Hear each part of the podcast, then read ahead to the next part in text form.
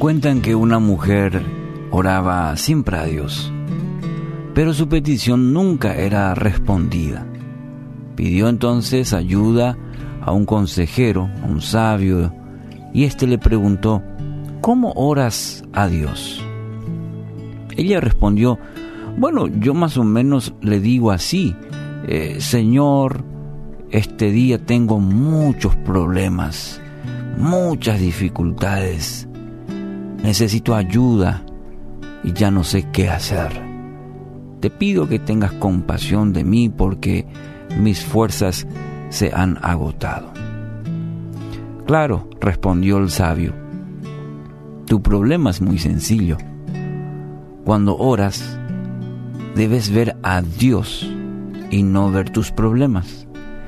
Dirigirte a Dios confiando en que Él escucha y que su poder está sobre todas las cosas.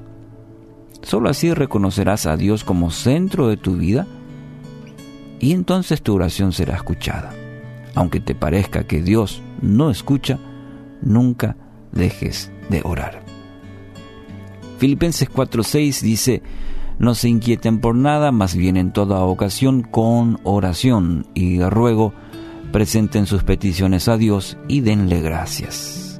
Y la paz de Dios, que sobrepasa todo entendimiento, cuidará sus corazones y sus pensamientos en Cristo Jesús. A veces convertimos a Dios eh, o a la oración, mejor dicho, en un pañuelo de lágrimas. Nos acercamos, pero no para ser libres de nuestros problemas, sino para quejarnos. Y entonces, sí, nuestras oraciones están llenas de reclamos, de amargura, inclusive a veces de rabia, y carecen de palabras de confianza, de que confiamos en Dios, de, de que descansamos en Él porque reconocemos que Él conoce y puede ayudarnos en toda situación. Martín Lutero dijo, la oración no es para cambiar los planes de Dios, es para confiar y descansar en su soberanía o en su soberana voluntad, mejor dicho. Y creo que es una gran lección para cada uno de nosotros. ¿Con qué actitud vamos a la oración? ¿Qué, es el contenido? ¿Cuál es el mensaje que damos a Dios?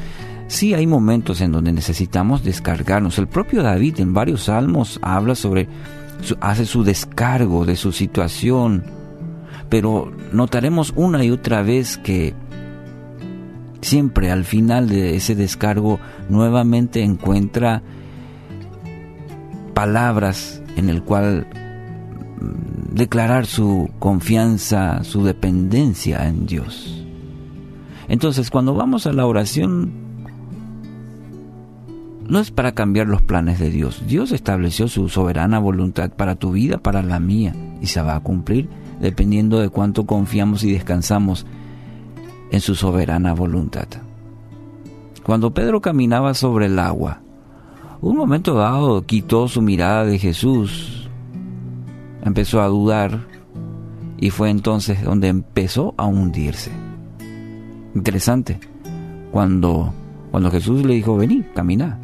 Y empezó a dar los primeros pasos, genial, espectacular, pero después empezó a...